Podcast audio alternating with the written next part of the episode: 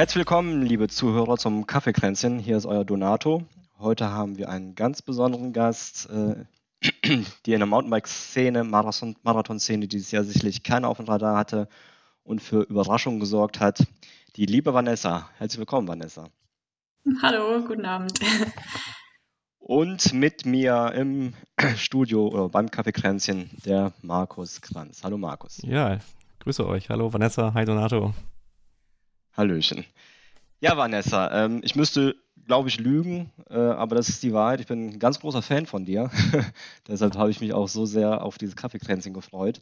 Ähm, ich habe dich dieses Jahr äh, das ein oder andere Mal beobachtet. Du warst an ein paar Rennen, wo ich auch teilnehmen durfte und konnte. Da habe ich dich allerdings nur immer von hinten gesehen und äh, nicht andersrum. Ähm, ja, Vanessa, vielleicht erzählst du unseren Zuhörern und uns mal ein bisschen von dir. Wie bist du zum Mountainbikesport gekommen? Wie alt bist du? Äh, was macht dich so besonders in dieser Szene?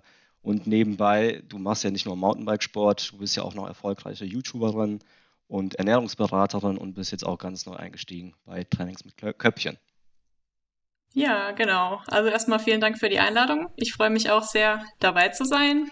Ähm, genau, also ich bin 31 Jahre alt und den Mountainbikesport betreibe ich schon seit vielen Jahren und auf dem Niveau würde ich sagen, seit fünf Jahren habe ich mich langsam genähert. Ich hatte ein paar Jahre Verletzungspech, was mich immer zurückgeworfen hat.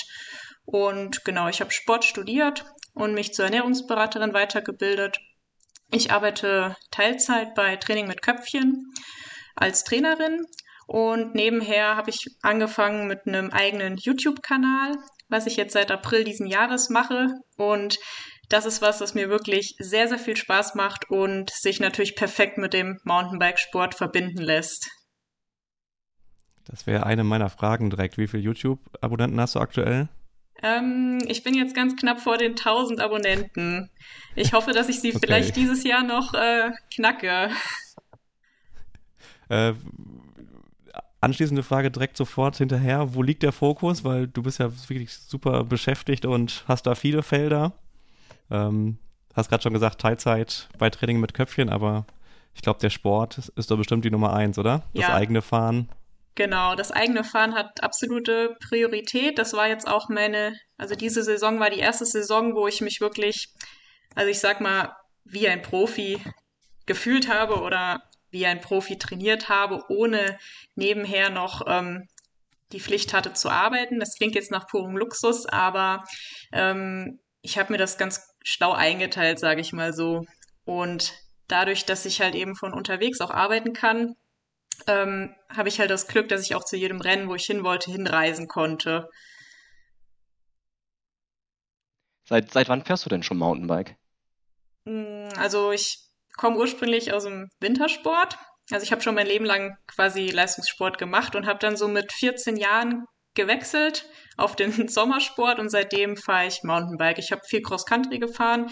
Während der Phase des Abiturs habe ich so ein bisschen schleifen lassen, ein bisschen aufgehört und dann mit Anfang 20 wieder ähm, quasi gestartet und habe mich dann aber in den Marathonbereich ähm, konzentriert. Und mittlerweile bin ich auf der Langstrecke gelandet, was ich auch eigentlich nie für möglich gehalten hätte. Wie, wieso? Ähm, ja, früher war ich eher so kurz, kurze, schnelle Rennen, ähm, was vielleicht auch daran lag, dass ich nicht so viel Trainingszeit investiert habe wie jetzt, aber das hat sich jetzt jedes Jahr gesteigert und mittlerweile würde ich sagen, bin ich eher auf der Langstrecke zu Hause und vor allem bei Etappenrennen. Und ähm, für welchen Verein fährst du jetzt genau? Du bist, ähm, wir haben ein bisschen äh, recherchiert, du, du, kommst aus Hessen, kommst du, bist äh, für den MSC Salz-Bödetal äh, unterwegs oder zumindest äh, angemeldet, fährst aber für Training mit Köpfchen. Ähm, wie, wie kann man sich das vorstellen? Genau, also ich hatte ähm, in den letzten Jahren mir das immer so ein bisschen selber organisiert. Ich hatte so ein Partner-Sponsoring mit Specialized. Ähm, da habe ich die Räder bekommen und habe so ein paar private Sponsoren gehabt, wie jetzt Reifen und Laufräder und so weiter. Und ab nächster Saison fahre ich jetzt für das Team Stenger Bike. Das heißt, da habe ich ähm, jetzt einen guten Support, was mich auch sehr freut. Genau, das werden wir alles verlinken in den Show Notes. Also wer da noch mehr lesen möchte, Blog, YouTube-Kanal, jetzt schon mal vorne weg. Ähm, genau, hängen wir alles der Episode hier an. Dann können sich die Zuhörer da so ein bisschen durchschlagen und viel über dich erfahren und lesen. Blog ist ja, glaube ich, auch noch so ein Thema. Ne? Ich wollte das Thema Reisen nochmal aufgreifen. Da bist du ja, glaube ich, auch äh, super viel unterwegs oder es ist ja auch ein Punkt der Freiheit, die du da genießt und viele Rennteilnahmen eben dieses Jahr dadurch äh, zusammengesammelt hast. Ja, genau. Also ich habe, also wir haben einen eigenen Camper, den haben wir uns vor drei Jahren selber ausgebaut. Und ich habe jetzt in diesem Jahr eigentlich seit April bis ja, Ende November Vollzeit im Van gelebt mit ein paar Unterbrechungen, was auch daran lag, dass wir derzeit ein Haus bauen und deswegen immer ein bisschen zwischen Baustelle und so hin und her gependelt sind. Ja, das, das, das hört sich nach einem Traum an. wenn, wenn du sagst, ähm, du hast dich wie eine ähm, Profisportlerin gefühlt, ähm, wie viele Stunden die Woche hast du ungefähr trainiert? Ähm, es ist unterschiedlich, es kommt immer so ein bisschen natürlich auf die Saisonphase an. Im Schnitt würde ich sagen so zwischen 15 und 20 Stunden auf dem Rad und in quasi Hochphasen auch mehr. Und dazu kommt dann eben noch, dass ich auch mindestens fünf Stunden die Woche noch in Kraft und funktionelles Training investiere. Also dass ich so zwischen 20 und 25 Stunden pro Woche eigentlich in den Sport investiere. Da sind wir, glaube ich, absolut bei der Elite angekommen. Wenn wir uns nochmal einer der letzten Podcast-Episoden mit der Kim Amis äh, zurückerinnern, die auch von ähnlichen Umfängen, ne? ich glaube 19, 20 Stunden auch in dem Umfang. Kraft ganz wichtig. Ähm, das vernachlässigt man ja gerne, ne? Also sehe ich an mir selber auch. Da ist dann der Fokus schon immer nur noch auf dem Rad. Aber klar, Stabilität und Beweglichkeit ist eigentlich dann ein, ein Plus, was dann noch dazu kommt. Das heißt, wie viele Kilometer bist du dieses Jahr gefahren? Ähm, ich habe gehört, ähm, du hast die 300.000 Höhenmeter wohl geknackt. Die hattest du dir als, als Ziel genommen. Äh, wie viele Kilometer bist du dann dieses Jahr gefahren? Ähm, ich glaube, ich bin momentan bei 16.000. Ähm, muss aber auch dazu sagen, dass ich dieses Jahr die erste Saison kein Rennrad mehr hatte. Also alles auf dem Mountainbike und auch alles Outdoor. Also ich fahre keine Rolle und auch kein Swift. Und 300.000 Höhenmeter, das hat den Hintergrund, das war in den letzten Jahren immer so ein großes Ziel. Ich habe dann immer in der Woche zwischen, Silvester, äh, zwischen Weihnachten und Silvester darum gekämpft, das noch zu schaffen. Also, und dieses Jahr hatte ich halt auch bedingt durch viele Alpenrennen das schon vor ein paar Wochen geknackt, die 300.000. Das war immer so ein großes Ziel von mir. Hast du dir zum Jahresende einen Berg gesucht und bist den zehnmal rauf und runter, oder? Das war in der Tat so, ja. Ich hatte vorhin in meinen Trainingsaufzeichnungen von letztem Jahr geschaut, was ich da um Weihnachten und Silvester trainiert habe. Und da bin ich an drei Trainingstagen an einen Anstieg gefahren und habe da jeweils 3500 Höhenmeter gefahren. Immer hoch und runter. Das ist dann auch so typisch Vanessa. Wahnsinn. Wollte ich gerade sagen, im letzten Quartal irgendwie vier Segmente und das war es dann, ne? Das kann passieren, ja. Naja, aber ist ja gut. Also, also dann habe ich vorhin rausgehört, ähm, du fährst kein Rennrad, nur mit Mountainbike. Genau, also ich hatte immer ein Rennrad, ähm, habe das dann immer nach Mallorca mitgenommen und auch so gefahren, aber letztlich hatte ich dann gemerkt, dass es fast nur rumsteht. Und dann habe ich einen Fully bekommen diese Saison und habe jetzt das Setup Fully und Hardtail und ich vermisse das Rennrad auch gar nicht. Also ich bin ohnehin auch lieber auf dem Mountainbike unterwegs, wegen der Sitzposition und ich fühle mich wohler, man ist eben flexibler damit im Einsatzbereich. Ja, und äh, das ist aber nicht der Grund, äh, warum jetzt viele Sportlerinnen in, in, Spanien oder Mallorca verweilen mit dem Rennrad und ihre Grundausdauer trainieren. Du bist äh, prinzipiell ein, ein Mountainbike-Fan und äh, trainierst auch gerne äh, in, in Wintermonaten äh, zu Hause in Deutschland. Genau, Oder wärst du lieber in Spanien? Ähm, ja, ich wäre tatsächlich momentan eigentlich ganz gerne in Spanien. Ähm, wir haben auch das Ziel, dass das hier unser letzter Winter in Deutschland war, dass wir nächstes Jahr mit dem Camper hinfahren. Also wir hätten es auch dieses Jahr schon gemacht, aber jetzt ist es momentan schwierig, weil der Hausbau in der Endphase ist und wir eben ein bisschen auf dem Sprung stehen. Aber nächstes Jahr haben wir quasi das Ziel, dass wir ähm, da nach Spanien fahren und da länger bleiben, weil es halt einfach schon schön ist, dann im Warmen zu sein. du hast äh, deine letzten oder Erfolge im Radsport auf deinem Blog. Äh, ja. Ist ein Titel, ein Titel Hessenmeisterin am Berg. Ja. Äh, was wird da gefahren und das bist du 2018 geworden? Ähm, ja. besondere, besondere Challenge, Höhenmeter oder? Genau, also ist, ist das ein Ort? ja, das war, glaube ich, die Hessenmeisterschaft am Berg. Die bin ich auch, glaube ich, mit dem Rennrad gefahren. Das war aber nur so ein okay. ganz kurzer Berg. Ich glaube, das waren so 15 Minuten. Das wurde hier als Landesmeisterschaft auch ausgefahren. Ähm, das war aber Rennrad, deswegen war ich da dieses Jahr raus. Achso, okay. Hört sich nach einer Riesen-Challenge an, aber dann tun wir das mal in, in die Schublade Rennrad. Genau. Sehr gut. Äh, Swift ist für dich absolut tabu, habe ich gerade gehört. Ähm, genau, also ich ähm, bin eigentlich echt kein Fan von Indoor-Training. Ähm, ich hasse Rollefahren, was vielleicht aber auch damit zusammenhängt, dass ich halt in den letzten Jahren, also dreimal war ich sehr schwer verletzt und war auf die Rolle angewiesen im Hochsommer. Mhm. ähm, deswegen, ich habe so einen richtigen Hass auf die Rolle und ich fahre wirklich, also bei jedem Wetter eigentlich draußen. Ähm, das gibt mir einfach mehr als Rolle fahren. Also ich denke mal, es ist halt auch ein großer Vorteil, dass ich halt im, im Hellen trainieren kann. Also ich kann auch mittags Rad fahren, wenn ich da nicht arbeite. Und ähm, deswegen brauche ich eigentlich keine Rolle. Okay.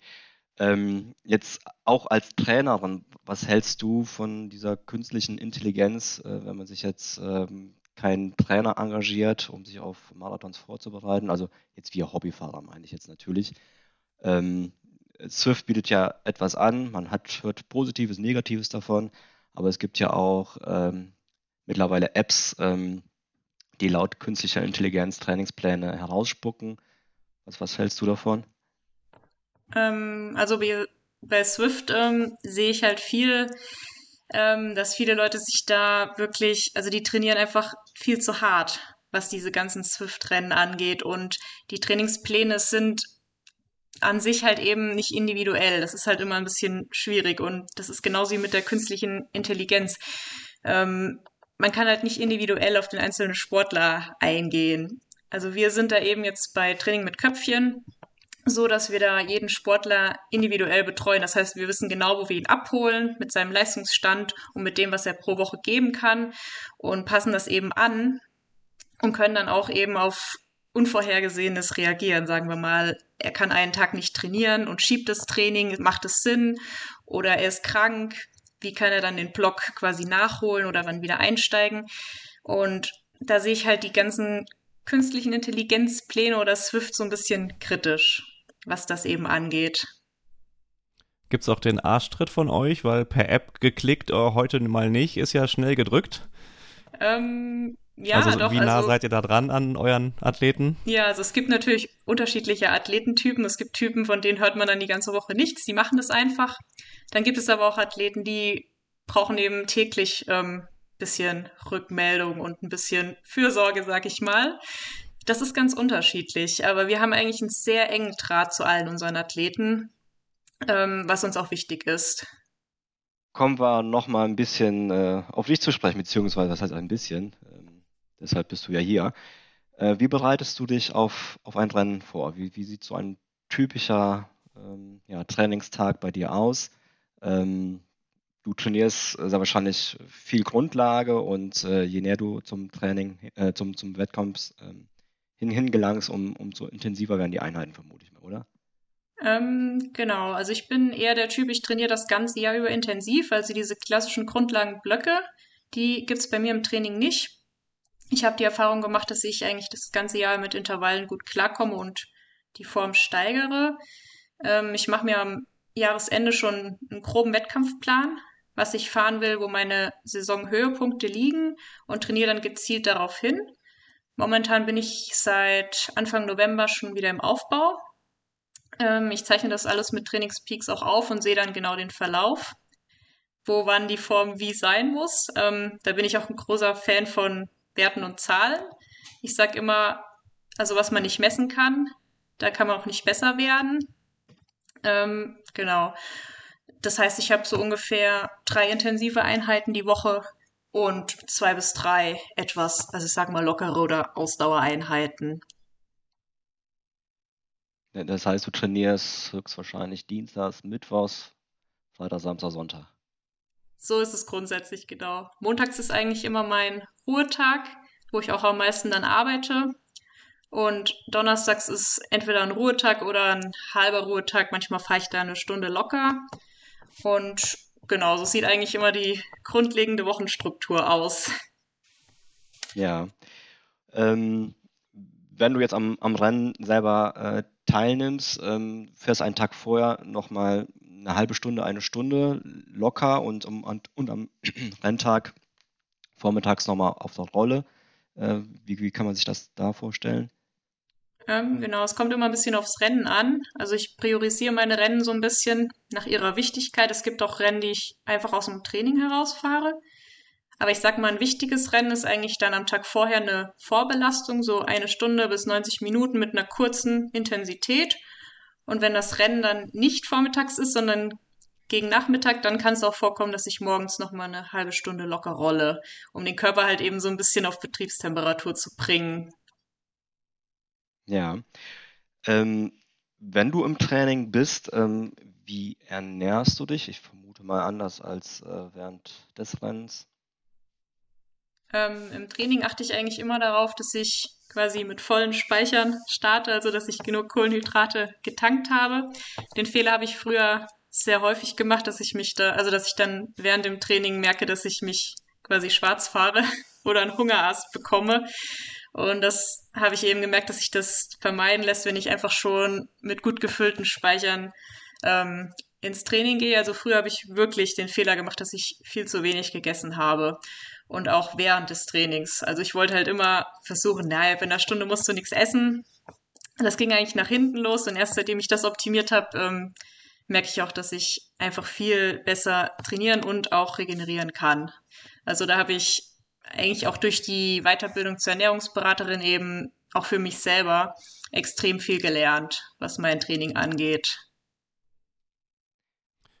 Im Rennen bist du ganz klassisch unterwegs. Anschlussfrage. Äh, flüssig, Gel.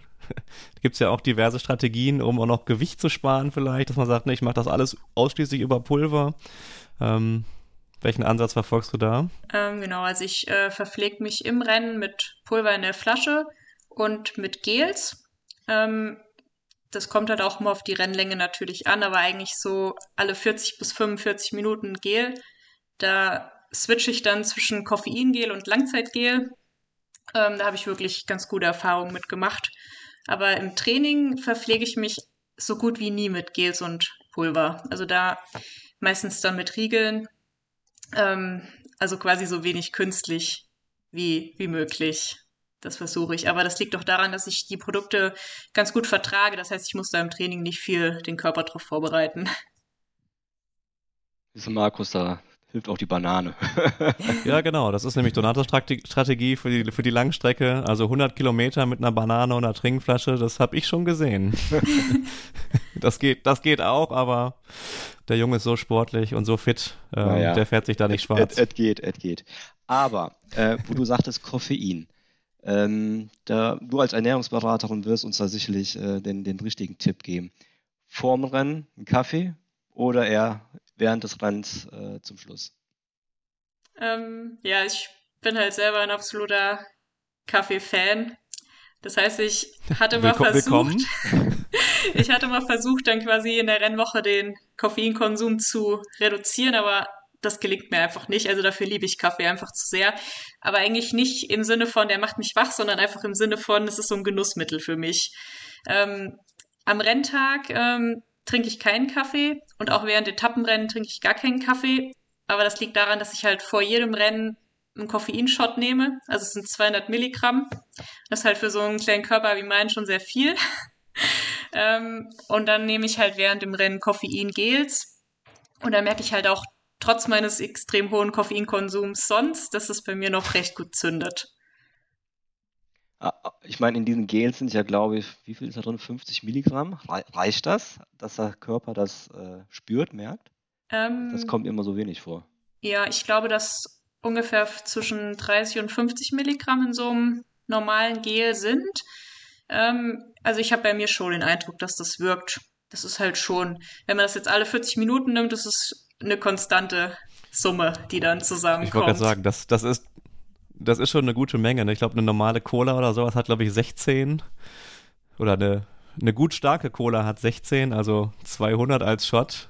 Also das, das zieht richtig rein. Bis, bis Silvester reichen. Ja. Also das heißt, es gibt so äh, Apullen, ja? Da sind, ja. da sind 200 Milligramm Koffein drin. Genau. Das, das bevorzugst du äh, gegenüber einer Tasse Kaffee, wo auch 100, 120, also einen ganz normalen Filterkaffee meine ich jetzt, damit kein Espresso oder sowas. Äh, das würdest du bevorzugen. Genau, im Mittag bevor ich das, weil das eben durch die Zusammensetzung auch mit dem Zucker, der da drin ist, halt vom Körper sehr schnell ähm, wird. Und ich merke halt im Startblock auch, wenn ich den, ich nehme das dann meistens im Startblock ja. oder beim Warmfahren und dann merke ich schon, dass ich richtig Puls habe. Das merkt man schon, ja. Wie viele Minuten vorher? Mm, ich nehme es ungefähr so 20 Minuten vorher, damit es dann nicht gerade vielleicht in der Anfangsphase vom Rennen, aber dann vielleicht, wenn die Gruppe gesprengt wird, dass es dann zündet. Also ich habe immer den Eindruck, so ungefähr eine halbe Stunde später zündet es bei mir. Okay, muss ich auch mal versuchen. Vielleicht schaffe ich es die ersten fünf Kilometer vor dir zu bleiben. ähm, Ernährungsberaterin, Low, Low Carb, High Carb. Äh, trainierst du auch mal nüchtern? Oder? Ähm, also ich trainiere tatsächlich auch gerne nüchtern. Im Sommer mache ich das wirklich häufig in der Woche, dann so eine halbe Stunde morgens vorm Frühstück und ich trainiere auch immer nüchtern Kraft. Das mache ich ähm, morgens immer. Weil da hat sich bei mir gezeigt, dass ich da ein recht gutes Energielevel habe. Das heißt, ich stehe auf, trinke einen Kaffee und gehe dann in den Kraftraum. Das ist meine Routine. Also es muss jetzt nicht bei jedem gut sein, aber bei mir, also ich liebe das total. Das ist meine Morgenroutine. Also ich bin morgens immer erstmal im Kraftraum. Eigentlich jeden Morgen. Dann außerhalb des Vans oder jetzt als eigener Raum im neuen Haus, wie wir gehört haben? Genau, im Sommer war das dann immer außerhalb des Vans auf der Matte.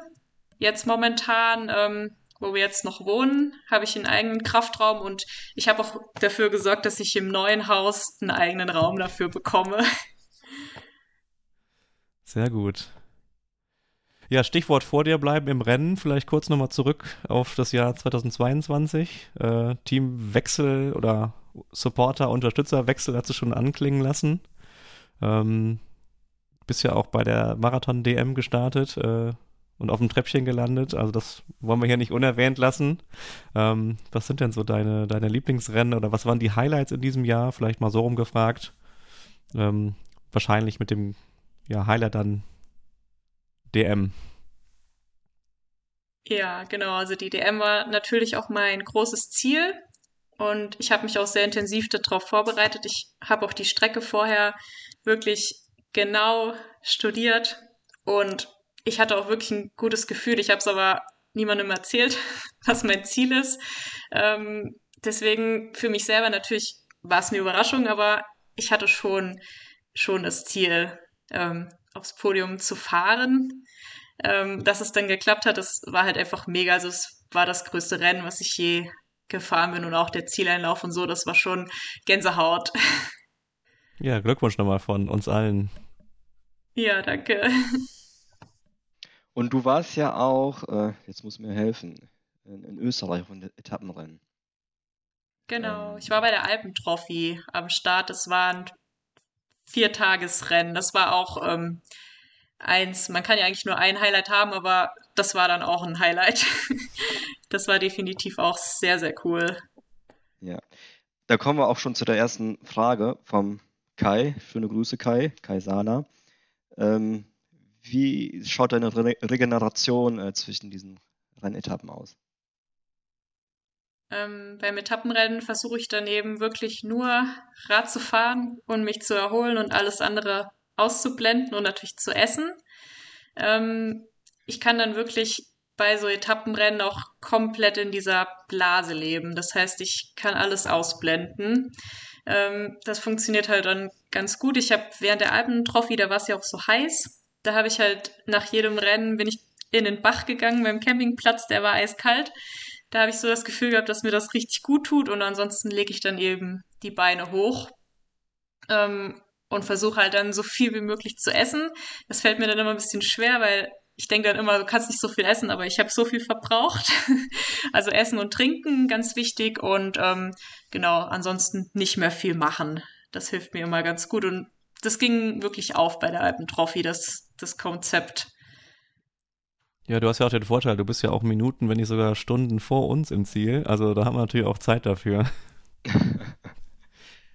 ähm, Eiweiß spielt auch äh, in deinem Ernährungsprogramm eine wichtige Rolle oder verzichtest du darauf äh, in der Regeneration? Ähm, also ich, supplim ich supplementiere nichts, also ich versuche das alles über die normale Ernährung zu decken. An der Stelle kann ich vielleicht auch noch sagen, dass ich halt vegetarisch lebe, schon seit vielen Jahren und hole mir mein Eiweiß eben über pflanzliche Lebensmittel. Und das funktioniert auch wirklich ganz gut. Also ich ähm, verzehre eben sehr viel Tofu, sehr viel pflanzliches Eiweiß und ähm, da habe ich auch ein bisschen zugelegt, quasi was das angeht, dass ich da ein bisschen mehr drauf achte und seitdem habe ich auch gemerkt, dass mich das nochmal ein bisschen pusht. Mhm, okay. Auch vom Kai, die nächste Frage. Wie hast du dich auf die deutschen Meisterschaften vorbereitet? Ähm, genau.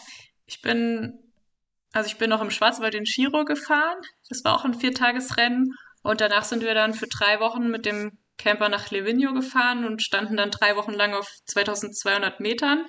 Das heißt, ich habe drei Wochen lang in der Höhe verbracht, trainiert und geschlafen. Ähm, ich habe eben gemerkt, dass bei mir das Höhentraining sehr gut anschlägt. Und das habe ich mir eben dann zunutze gemacht. Und ich bin dann danach auch direkt ähm, quasi in Schwarzwald gefahren, habe mir die Strecke angeguckt, dass ich die eben kannte. Und ähm, genau, da war ich schon recht gut vorbereitet. Und das Training halt eben im Aufbau und dann zur DM hin reduziert, dass ich halt eben frisch bin, aber trotzdem noch ein hohes Fitnesslevel habe. Und es war halt dieses Jahr erst im Oktober, das heißt ja sehr, sehr spät. Das heißt, es war eine sehr lange Saison für mich. Wie bist du mit dem Wetter klargekommen? Also ich war parallel im Schwarzwald im Urlaub. Also ich bin auch ein, zwei Rampen mal so auf meinen Runden da gefahren. Ähm, also A, Höhenmeter sind da ja vorhanden und B, wie war's, wie war der Regen für dich? Ja, also insgeheim hatte ich mich eigentlich darauf gefreut, dass es so war, wie es war. Also wir hatten ja quasi maximal ungemütlich. Es war ja nicht nur nass, es war ja auch noch kalt. Aber ich ähm, bin eher so der Kältetyp, also ich gehe bei Hitze immer ein. Also eigentlich je kälter, desto besser. Da heißt, hatte ich vielleicht dann auch schon einen kleinen Vorteil, was das angeht. Und was die Streckenverhältnisse angeht, ähm, bin ich eine recht gute Technikerin. Das ist mir halt dann auch zugute gekommen. Von daher fand ich es eigentlich recht gut, muss ich sagen. Ja, ist ja auch dann entsprechend, hat sich das auch wieder, wieder gespiegelt im Ergebnis. Also hat das Gründe, warum du da gelandet bist. Ja, also ich hatte mich eigentlich auf das Wetter, also ich hatte mich halt vorher drauf eingestimmt. Das heißt, im Kopf ist das klar. Es wird nass, es wird kalt werden und dann passt es eigentlich so. Man muss halt einfach sich den Gegebenheiten anpassen. Also ne, nehme ich mit, äh, sportlicher Erfolg ist planbar. In Teilen. Zumindest äh, mit Köpfchen, ne? Also planbar mit Köpfchen. Genau. Ähm, genau. Ähm, also ich war wirklich total begeistert, als ich äh, gelesen habe, dass du ähm, Dritter geworden bist. Ähm, auf dem Podest, also die ersten zwei, beziehungsweise auch die Viertplatzierte, äh, schöne Grüße an die Stephanie, auch hier aus dem Bergischen, ähm, die sind ja schon bekannt. Ne? Das sind jetzt keine äh, Namen, die man nicht zuvor schon mal gehört hat. Ähm, die die äh, Stefanie Dorf fährt ja auch für einen namhaften Fahrradhersteller. Ähm, das muss sich doch ganz besonders angefühlt haben, denke ich mal. Ich glaube, du hast selber nicht damit gerechnet, dass du Dritte wärst, oder? Ähm, genau, ich habe natürlich nicht damit gerechnet. Man hat ja immer Ziele, sehr wichtig im Sport. Und ich wusste ja auch, welche Namen am Start stehen. Und ich habe so ein bisschen meine Rolle als Unbekannte natürlich auch ein bisschen genossen, weil es hat ja keiner irgendwas erwartet. Das heißt, ich konnte einfach mein Ding machen. Ich bin dann auch einfach quasi weggefahren. Und ich war ja auch lange Zeit Zweite, aber habe dann so in der Abfahrt ein bisschen verloren gegen die Sina, ähm, weil die halt einfach eine grandiose Technikerin ist aus dem Cross Country. Aber letztlich habe ich damit wahrscheinlich die großen Namen auch überrascht, so dass irgendwie keiner gedacht hat, dass ich das jetzt auch durchfahre. Das heißt, das hat mich so ein bisschen in der Rolle habe ich mich ganz wohl gefühlt. Ja, sehr schön. Wie sieht es denn nächstes Jahr aus? Also 2023. Was hast du dir für Ziele vorgenommen? Bei der WM Ja. vielleicht zu starten? Ja, in Schottland statt, kann, dieses, ähm, kann das sein? ich glaube, die WM ist dieses nächstes Jahr in, in Schottland. Schott, ich meine Schottland hätte ich irgendwo gelesen. Ne? Ja. Aber was sind deine Pläne, Ziele für nächstes Jahr? Ja, also ich habe schon zwei große Ziele, da gehen auch zwei große Träume in Erfüllung. Und zwar fahre ich das Swiss Epic und die Transalp, jeweils im Mixed. Das ist auch soweit schon angemeldet und fix. Ähm, da freue ich mich sehr drauf. Ich werde dann noch die Alpentrophy fahren und wahrscheinlich in Ischgl. Es wird halt sehr Etappenrennlastig. Dann die DM, die ist wahrscheinlich, also es ist wohl noch nicht ganz safe, aber die ist ja im Mai schon in Singen. Wobei ich jetzt gehört habe, dass sie vielleicht doch verschoben wird wegen dem UCI-Rennen. Ähm, ist jetzt nicht so meine Strecke, glaube ich, in Singen. Das ist eher so ein Drückerkurs. Werde ich aber trotzdem fahren. Und EM und WM steht eigentlich auch auf meiner Agenda. Mal schauen, wie das sich dann ausgeht von den Terminen. Mhm. Also, ich habe richtig verstanden, die DM ist eventuell im Mai. Ja, am Singen? 14. Mai, das kam jetzt die Woche raus in Singen mal wieder. Verdammt. Die wollte ich eigentlich gerne mitfahren, ähm, aber da ich mich äh, auf das BEMC-Rennen in Belgien vorbereite, ähm, passt das momentan gar nicht zu meiner Planung. Sehr schlecht. Ja, okay, äh, gut zu wissen. Aber Transalp, da sind wir ja auch äh, umtriebig. Ähm, da freuen wir natürlich, dass wir dich dann vielleicht auf der einen oder anderen Etappe oder im Startzielbereich dann sehen. Ähm, genau, haben wir schon mal ein Event, wo wir dich Genau, wir sind nämlich, wir sind nämlich auch sehr, sehr groß dort vertreten, ne, Markus? Genau, nächstes Jahr geht's da für uns mit 14 Personen an den Start aus dem Verein. Ähm, genau, ich muss mich bis morgen noch entscheiden, ob Hop oder Top. Ähm, genau, da gehe ich aber Stand heute von aus. Es ist ja auch 25-jähriges Bike Transalp Jubiläum. Ähm, also, denke mal, ganz besonderes Event und ja, äh, Und die Strecken sind mega. Also ich habe mir schon die Strecken angeschaut und ein paar Teile davon kenne ich. Und ich muss sagen, da freue ich mich ganz besonders Also drauf. ich glaube, genau, landschaftlich und äh, streckentechnisch haben wir da absolute Highlights. Ich kenne es auch noch nicht. Erste Teilnahme, dann direkt so ein Gebrett plus, plus Geburtstag. Ich bin da mal gespannt. Hast du da einen Tipp für mich? Ähm, wir hatten gerade nochmal über Training, das muss ich einfach jetzt persönlich aufgreifen, ähm, über Leistungsmessung oder, oder Daten gesprochen. Also ich komme auch frisch von der Leistungsdiagnostik, äh, die mir also erstmal ein typisches Cross-Country äh, Leistungsprofil äh, attestiert hat. Äh, wie, wie macht man denn aus mir jetzt einen Langstreckler, der auch auf Kraft über mehrere Stunden so eine Transalp wegsteckt? Hm, Ja, da musst du auf jeden Fall im Training immer auch hohe Intensitäten fahren und dann lange Dauer. Das heißt jetzt in der Vorbereitung eben immer längere Einheiten fahren und in die längeren Einheiten dann auch mal Intensität einbauen. Als Tipp wäre dann wirklich auch, dass du dir so eine Höhenmeter-Challenge vielleicht setzt, dass du mal 3000 Höhenmeter im Training fährst und eben auch diese Streckenlängen hast und die Dauer im Mhm. Sattel, dass du das simulieren kannst, gerade wenn du quasi eher so ein Cross-Country-Typ bist, dass eben deine Ausdauer sich dahingehend steigert. Weil Also- ich komme ja auch eher aus dem Bereich ähm, kurzer, knackig Cross-Country-Fahrer und habe das jetzt eben über die Jahre quasi umgepolt. Also 70, 80 Prozent mit eher niedriger Belastung äh, ist dann keine gute Idee, sondern du würdest eher ins Gegenteil umschlagen, dass man sagt, nee, den Körper einfach an die Härte und Dauer gewöhnen. Genau, dass man eben lange lockere Einheiten fährt, aber auch mal lange und harte Fahrten, dass du da eben auch über eine längere Dauer die Belastung aushalten kannst, die du dann im Rennen quasi ähm, hast. Also ich persönlich trainiere am liebsten ja auch lange Einheiten und dann mit Intensität. Das sind so meine Favoriten. Ja, ja die, die Hügel, nenne ich sie mal, die haben wir hier. Also Topologie, die bietet das auf jeden Fall. Ähm, genau, dann was vielleicht sowas fürs Wochenende, wo dann die längeren Einheiten gefahren werden, dass man da mal, weiß nicht, 2000 plus mit nach Hause bringt. Ja, ich glaube, das ist es wirklich dann. Höhenmeter sammeln ist angesagt. Genau, oder im Training auch mal ein Etappenrennen simulieren. Das mache ich in der Vorbereitung auch ganz gerne, dass ich mir eben sage, jetzt hast du vier Tage Training, wo du dann auch nichts anderes machst. Ähm, und simulierst dann eben quasi ein Etappenrennen, dass du dann sagst, heute fahre ich vier, morgen fünf mit gewissen Höhenmetern und dazwischen äh, mache ich eben das, was ich beim Etappenrennen auch mache. Also das mache ich ganz gerne mal im Frühjahr vor allem. Ja, das genau, das wäre auch noch äh, für meinen Körper unbekannt. Einfach mal, weiß nicht, Wochenende, ne, Freitag bis Montag, jeden Tag im Sattel und gucken, wie reagiert der Körper drauf. Ähm, lernt man sich ja auch dann durchkennen. Und zu regenerieren und neu zu belasten. Ja, Sehr bevor schön. wir vielleicht Richtung Ernährung äh, weitergehen. Ähm, Lieblingsrennen generell, wo du sagst, da fahre ich jedes Jahr? Hm, Lieblingsrennen war bis jetzt eigentlich immer der Kellerwald-Marathon als Auftakt. Ähm, das war so das erste Kräftemessen. Das werde ich wahrscheinlich dann jetzt nicht mehr fahren, weil wir jetzt eben nach Rheinland-Pfalz ziehen und das ein bisschen weit weg ist. Ähm, einen Geheimtipp habe ich aber noch, und zwar das Rennen in Spürkelbach. Das ist nämlich in meiner, das ist direkt mein Nachbarort jetzt.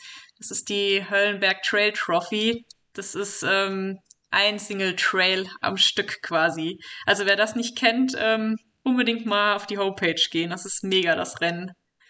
Ja, das ist immer im Juli. Ja, wahrscheinlich, wenn ihr alle die Transalp fahrt, dann fahre ich alleine. genau. Wie sagt man bei YouTube, ne? Verlinken wir euch auch unten in den Show Notes. In der Infobox. In der Infobox. Wenn du die Wahl hättest, lieber berghoch oder bergunter fahren? Ähm, berghoch. Berghoch. Hast du einen Lieblingsberg? Mm, in den Alpen würde ich eigentlich sagen, ist es dann der Albula Pass. Als Pass. Ja, okay. Sagt mir jetzt nichts, aber den Zuhörern sicherlich. ja, schön. Ähm, gehen wir Richtung Ernährung. Ähm, wir haben jetzt erfahren, du bist äh, Veganerin. Ähm, wie sieht es, ähm, ja, während des Rennen hast du ja schon gesagt, überwiegend mit, mit Gels ähm, und mit äh, isotonischen Getränken. Ähm, man kann sich das ein oder andere ja auch, auch, selber machen. Also man kann sich einen Riegel selber machen, man kann sich ein Gel selber machen. Man kann ein ISO-Getränk sich selber machen. Worauf sollte man da achten ähm, von, von den Zutaten her? Damit wir auch wirklich einen guten Riegel, guten Gel und äh, ja, ein Getränk haben. Und nicht unbedingt zu den Fertigprodukten zurückgreifen. Ja, also man muss eben immer darauf achten, dass eben verschiedene Kohlenhydrate, also kurz- und langkettig quasi enthalten sind. Das kann man jetzt zum Beispiel mit Haferflocken oder mit Honig, wenn man das zusammenmischt, dass eben der Körper Teile schnell aufnehmen kann und Teile das sehr lange vorhält. Ähm, da muss man halt immer drauf achten. Und beim Getränk kann man natürlich auch, wenn man jetzt kein isotonisches hat, kann man immer Wasser und einen Teil Apfelsaft nehmen. Ähm, das ist eigentlich genauso gut wie jetzt ein, ein ISO-Getränk von der Aufnahme her. Ist halt dann ein bisschen natürlicher, ähm, dass man sich so verpflegt. Ich nehme halt ganz gerne mal so Obstriegel mit, die ich jetzt nicht selber mache, könnte man auch. Ähm, das ist eigentlich auch eine gute Zusammensetzung der Kohlenhydratarten. Und die sind halt eben überall verfügbar. Und die kann man gut mitnehmen.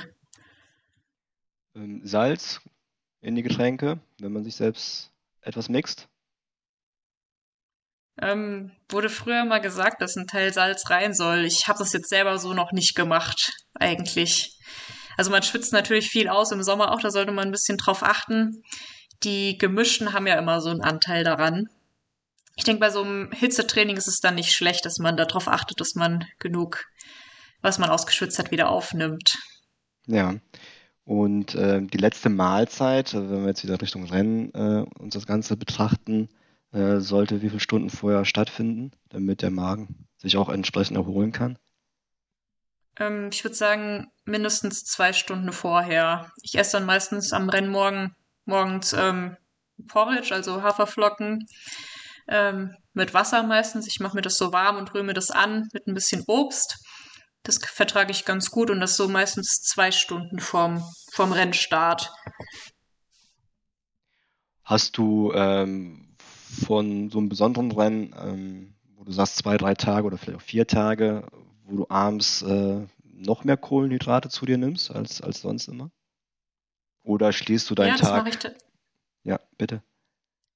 Äh, genau, also meine Basisernährung ist grundsätzlich ohnehin schon sehr kohlenhydratreich, weil ich eben auch einen, einen ganz guten Stoffwechsel hat, was das angeht. Also mein Körper ist eigentlich permanent am Durchbrennen. Das merke ich auch eben, dass ich eigentlich nie friere. Also der ist eigentlich ein, eine energetische Katastrophe, was das angeht, weil, weil er das irgendwie nicht zurückhält. Das heißt, ich esse sehr viel, auch wenn man es mir nicht ansieht. Ähm, in der Woche vor einem langen Rennen, da ähm, erhöhe ich aber tatsächlich so drei Tage vorher meine Kohlenhydrataufnahme nochmal, dass die Speicher voll sind. Ist das denn bei dir auch so, dass du sagst, okay, ähm, bevor ich jetzt wirklich mit dem Carbo-Loading beginne, dass ich einmal meinen kompletten Körper nochmal leer fahre, das heißt äh, drei, vier Tage vorher nochmal eine sehr intensive Einheit fahre, ähm, entleere ja, dadurch den Körper? Das mache ich tatsächlich.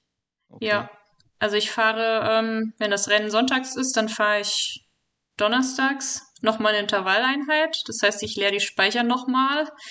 Ähm, dann mache ich Freitag Ruhetag, Samstag eine Vorbelastung und Sonntag Rennen.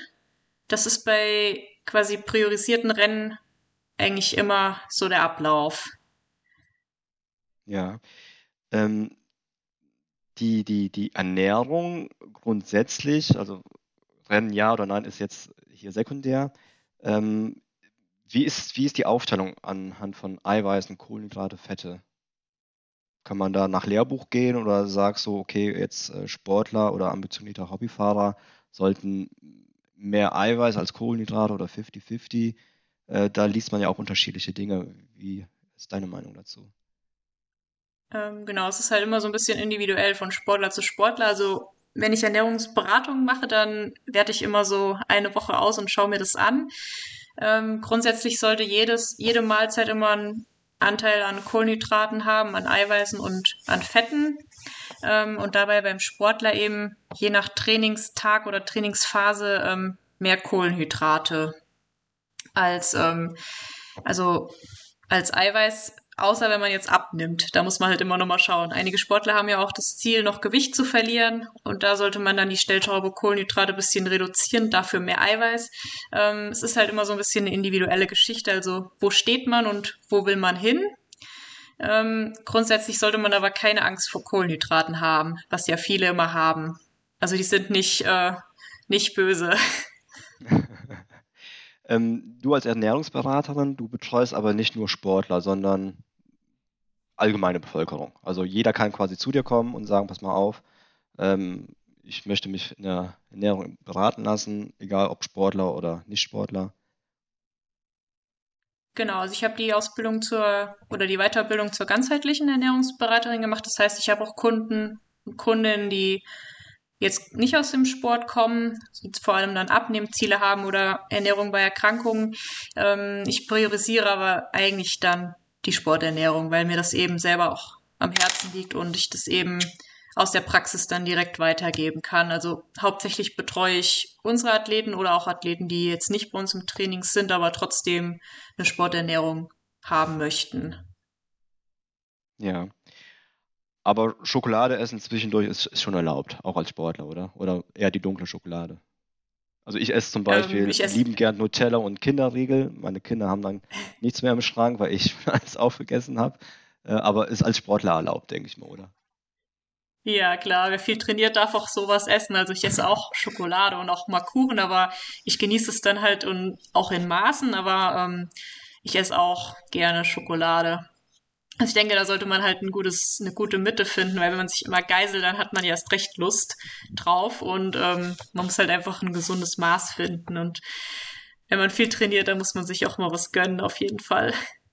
Ich glaube, das, das, das Wissen ist da Gold wert. Ne? Du sagst ja, also selbst Kohlenhydrate sind nichts Schlechtes, weil wir verfeuern die halt der eine mehr, der andere weniger sofort äh, im Rennen genau, ganz und viele machen eben also, auch den da Fehler, dass sie dann nicht viel außer zu wenig Kohlenhydrate zu sich nehmen oder zu wenig essen und fahren sich dann schwarz. Also das beobachtet man ja oft und dann im Prinzip bringt der Trainingsreiz dann eben nichts oder weniger.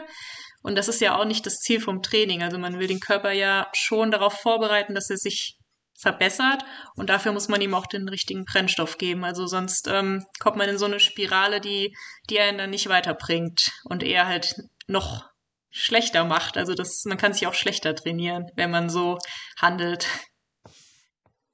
Jetzt bist du noch ähm, eingestiegen bei Training mit Köpfchen, ähm, machst viel im Marketingbereich.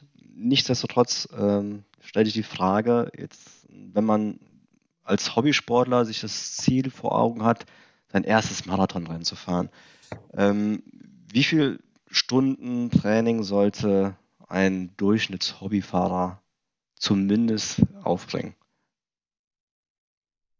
Ähm, das ist schwierig zu beantworten. Also einige Athleten bei uns, die jetzt, sage ich mal, 40 Stunden die Woche arbeiten und dann auch noch Kinder haben und so weiter, die jetzt den Sport halt nicht an erste Stelle stellen wie jetzt ich, die trainieren so zwischen sechs und acht Stunden die Woche. Damit kann man schon ähm, was erreichen.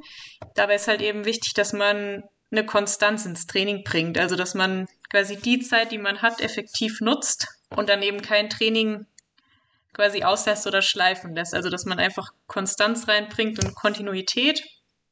Und mit den richtigen Trainingsinhalten kann man dann auch mit wenig Zeit viel erreichen.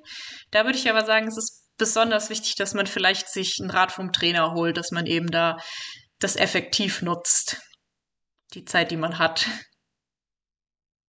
Hast du da einen Tipp, den du hier preisgeben kannst, wie man das schafft, die wenige Zeit effektiv umzusetzen? Außer das, was wir gerade schon, schon oder am Anfang auch schon gehört haben. Also nicht den Trainingsplan skippen, Punkt 1. Aber wenn ich dann doch schaffe, das Zeitfenster einzuhalten, was mache ich da am effektivsten, um über den Marathon zu bestehen oder vielleicht sogar über die Alpen zu kommen? Ja, also ich denke, um wirklich effektiv zu trainieren, ist es dann auch sinnvoll, dass man in Wattmesser investiert. Also ich bin großer Anhänger von Training mit Watt. Ähm, das heißt, da kann man eben zielgerichtet in seinen Bereichen trainieren, die man dann entweder selber festlegt oder der Trainer. Und damit kann man eben viel erreichen, als wenn man jetzt nach Gefühl fahren die meisten dann einfach zu schnell. Ähm, das ist häufig so, wenn man sich irgendwie nur über den Schnitt definiert. Also ich würde sagen, mit wenig Zeit vor allem dann ist Watttraining sinnvoll, ähm, dass man da eben seine Bereiche kennt, einhält und dann das Maximum aus seinem Training herausholt. Okay, danke. Bietet ihr denn auch äh, Bikefitting an oder ihr seid nur, was heißt nur, das hört sich jetzt blöd an, oder äh, macht ihr nur Trainingspläne? Genau, wir machen nur Trainingsplanung, ähm, bauen das derzeit aber noch aus, indem wir gerne auch betreute Trainingslager anbieten wollen, dann in unserer neuen Heimat ähm, was bei uns Testing angeht. Also wir lassen unsere Athleten Feldtests fahren. Das heißt entweder draußen oder je nach Belieben dann auf der Rolle. Ich zum Beispiel fahre meine Tests auch komplett draußen, also Feldtests CP10 oder CP20. Ähm, das heißt, wir haben jetzt keine klassischen Leistungsdiagnostiken, die wir anbieten, sondern wir lassen ein Leistungsprofil fahren und ähm, können dann eben perfekt den Fahrer einordnen. Ja, das heißt, ähm, wenn wir jetzt Richtung Leistungsdiagnostik gehen, ähm, mit, mit ähm, ich glaube, du, Markus, hattest jetzt vor kurzem eins gehabt, hast du gerade genau. erzählt. Ähm, hast da deine Bluttöpfchen vom, vom Ohr äh, letztendlich äh, dir entnehmen lassen, um deine Lakt, äh, Laktose, wollte ich schon sagen, dein Laktatwert ähm, zu, zu messen. Ähm, das, das könnt ihr auch quasi alles auslesen, wenn jetzt ein, jemand zu euch kommt und sagt, okay, ich habe jetzt vor kurzem einen Leistungstest gemacht, das sind die Datenunterlagen dafür. Auf dieser Basis baut mir bitte einen, einen Trainingsplan auf. Also das hilft euch auf jeden Fall auch weiter und äh, ihr könnt das lesen, was, was mit diesen Ergebnissen genau. letztendlich anzufangen. Das haben wir oft, dass äh, Kunden dann kommen und waren bei einer Diagnostik. Ähm, das können wir dann komplett auswerten und auch an die Hand geben, was die Werte überhaupt heißen. Ähm, das ist ja bei vielen so, die machen eine Leistungsdiagnostik, aber sind halt nicht in der Materie drin und können vielleicht damit nicht so viel jetzt anfangen für ihr persönliches Training. Das ist bei mir auch der Grund. Also Leistungsdiagnostik ist per se nicht, nicht schlecht, man kann das machen und so weiter. Aber viele Daten, die man dann eben bekommt, als ich sage jetzt mal Laie, helfen einem dann vielleicht nicht weiter im Training. Und da würden wir dann quasi einspringen und sagen, hier, das passt und ähm, wir helfen euch dann dabei das quasi zu integrieren. Das kann ich nur bestätigen. Also ich weiß jetzt schon mit den Ergebnissen was anzufangen. Ne? Das, allein, dass man so weiß, wo liegt man denn von, von der Kraft her, ne? welches Laktat, ab wann, kommt es früh, kommt es spät, welche Belastung. Ähm, Stichwort Langstrecke, Alpen oder Cross Country.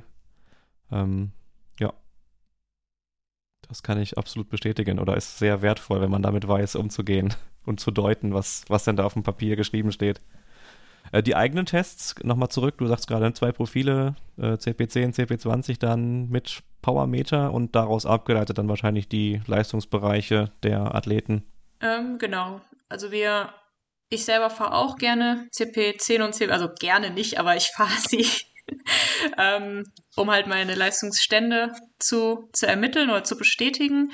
Und das ähm, schreiben wir unseren Athleten dann auch in den Plan. Dazu kommen dann auch noch ähm, einminütige Tests und fünfminütige Tests und Sprinttests. Dann kann man so ein Leistungsprofil erstellen ähm, und sieht dann eben quasi, wo die, die Stärken sind und wo die Baustellen sind. Das heißt, wie man im Training dann dran arbeiten kann. Bei mir ist es zum Beispiel so, dass ich bei CP10 und CP20 eben sehr gute Werte fahre, dahingegen aber bei den Sprintleistungen und einminütigen eben quasi nicht so gut, weil ich halt eben Bergfahrer bin.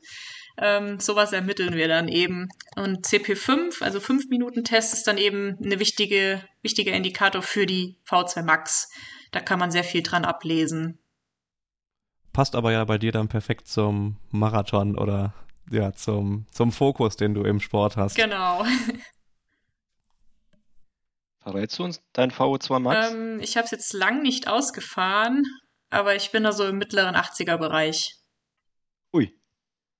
Ui. Markus, ich, ich sehe schwarz. Verdammt. Ja, ich sehe ich seh ganz schwarz. Gibt es denn überhaupt zweistellig? Das gibt's, glaube ich, nicht. Nee. Ich glaube, das höchste, was mal gemessen wurde beim norwegischen Langläufer, ist dann so Mitte 90, meine ich. Also da ja. bin ich, glaube ich, genetisch recht gut veranlagt, was das angeht. Und, also man kann es natürlich trainieren, aber es hat auch eine gewisse Art der Genetik. Ähm, bin ich wahrscheinlich dann einfach bevorzugt auch, was das angeht. Und äh, wie viel Watt trittst du? Ui, soll ich das Dein jetzt verraten? FTP? Also musst du natürlich nicht verraten, ne? Nee, musst, musst du nicht, musst du nicht. Kannst du mir. Ich sag's dir äh, hinterher. hinterher. kannst du mir ins Ohr, kannst du mir ins Ohr flüstern. Okay. Aber da wahrscheinlich krieg ich dann Pipi in, krieg ich dann Pipi in den Augen, wenn ich das höre. Mann, Mann, Mann. Okay, äh, Training mit Köpfchen. Ich bin jetzt erkältet, tatsächlich erkältet. Ähm, da lasse ich das Fahrrad besser in der Ecke stehen, oder? Oder sagt man, also sobald, äh, so, solange man nur Halsschmerzen hat, ein bisschen Schnupfen hat, dann kann man leichte Grundausdauer trainieren oder ja, besser komplett auf Seite schieben, das Fahrrad. Ähm, ja, wir haben das jetzt gerade bei vielen unserer Athleten, Athletinnen, dass sie ähm, erkältet sind. Also ich bin der Meinung, da eigentlich recht strikt zu sagen, solange man krank ist, nicht aufs Rad und nicht trainieren, weil es ist einfach wirklich ähm, gefährlich, was auch im Hinblick auf eine Herzmuskelentzündung, das, da gehen bei mir mal alle Alarmglocken an. Ähm, würde ich sagen, lieber auskurieren, weil das eben auch nichts bringt, wenn man das immer weiter verschleppt. Also es gibt ja einige, die fangen dann wieder an, dann geht's wieder, dann sind sie wieder krank. Also ich glaube, es ist besser, wenn man es ähm, erstmal aus, aussteht und dann nicht den Körper noch mehr belastet, weil er ja dann auch eigentlich nicht in der Lage dazu ist, noch einen Trainingsreiz zu verarbeiten. Wenn keine Fragen mehr sind, Markus, ich habe alle meine Antworten bekommen. Die eine Antwort bekomme ich gleich später noch äh, genannt. Verlinken wir euch übrigens unten, ne? wisst Bescheid. Ansonsten, äh, wer äh, Interesse hat, mehr von der Vanessa kennenzulernen, äh, wie gesagt, erfolgreiche YouTuberin, äh, Training mit Köpfchen, äh, einfach mal bei Google eingeben. da findet ihr viele Informationen. Ich glaube, es gibt noch so eine Seite Love My Bike, wo du hin und wieder mal, oder hast es zumindest mal betrieben. Ne? Ich glaube, es ist nicht ganz aktuell, aber man bekommt sehr, sehr viel Informationen über dich. Genau, ich hatte früher mit einem Blog angefangen und habe halt äh, über die Rennen und so weiter immer Berichte geschrieben. Das habe ich dann so ein bisschen gemerkt, dass das Blog nicht mehr so im Trend der Zeit ist und ähm, bin deswegen jetzt quasi auf den Vlog gegangen, also die Videodokumentation, ähm, jetzt bei YouTube gelandet. Ja, da haben wir ja auch einen sehr schönen Film mittlerweile. Danke, Justin, äh, für diesen tollen Film, der Transalp. Vanessa, äh, auch dieser Film, wir können es dir sehr ans Herzen legen, äh, sich mal den Film anzuschauen von der Bike Transalp 22. Ähm, ja, du bekommst schon die ersten Eindrücke, was sich da 2023 erwarten wird. Ja, ich habe ihn tatsächlich schon gesehen. Ach. Ja, hast, hast du schon. Ja. Aber der eine oder andere hat es ja auf der Rolle angeschaut. Hast du, das hast du dann abends gemacht, ne? Mit Popcorn und. Genau, ja. Ja, YouTube, ich muss natürlich auch in Vorbereitung selber sehr viel YouTube gucken. Das ist ja quasi dann Arbeit, um mir Anregungen und Ideen zu holen. Ähm, deswegen bin ich da auch viel unterwegs. Ah, ja. Sehr schön, ne, freuen wir uns, Sehr schön. dass wir da so prominente Zuschauer haben. Genau. Okay, liebe Vanessa, vielen, vielen Dank, äh, dass du heute unser Gast warst. Ähm, ja, ähm, ich hoffe, wir werden 2023 viel Neues von dir hören, äh, dass du noch mehr Erfolge einfährst als 2022. Ähm, wir verabschieden uns von unseren Zuhörern. Ähm, wenn euch unser Podcast gefallen hat, hinterlasst kurz ein Like oder einen Kommentar. Markus, auch dir vielen lieben Dank. Ähm, ich freue mich auf 23, äh, weiter von deinen Erfolgen erleben zu äh, lesen zu dürfen. Markus, bei dir natürlich Gerne. auch. Ne? Äh, wenn du mal eine Banane brauchst, kommst du bei mir vorbei. Genau. Ich, ähm, ich habe Bananen en masse. Ich freue mich, die Vanessa bei der Transalp vielleicht zu sehen. Ähm, genau. Ja, auch alles Gute von mir aus für das neue Jahr. Dann sind wir durch für heute, oder? Dann sind wir durch. Ja, vielen Prima. Dank auch. Vielen, vielen Dank, Markus, Donato, Vanessa. Bis bald. Tschüss zusammen. Tschüss.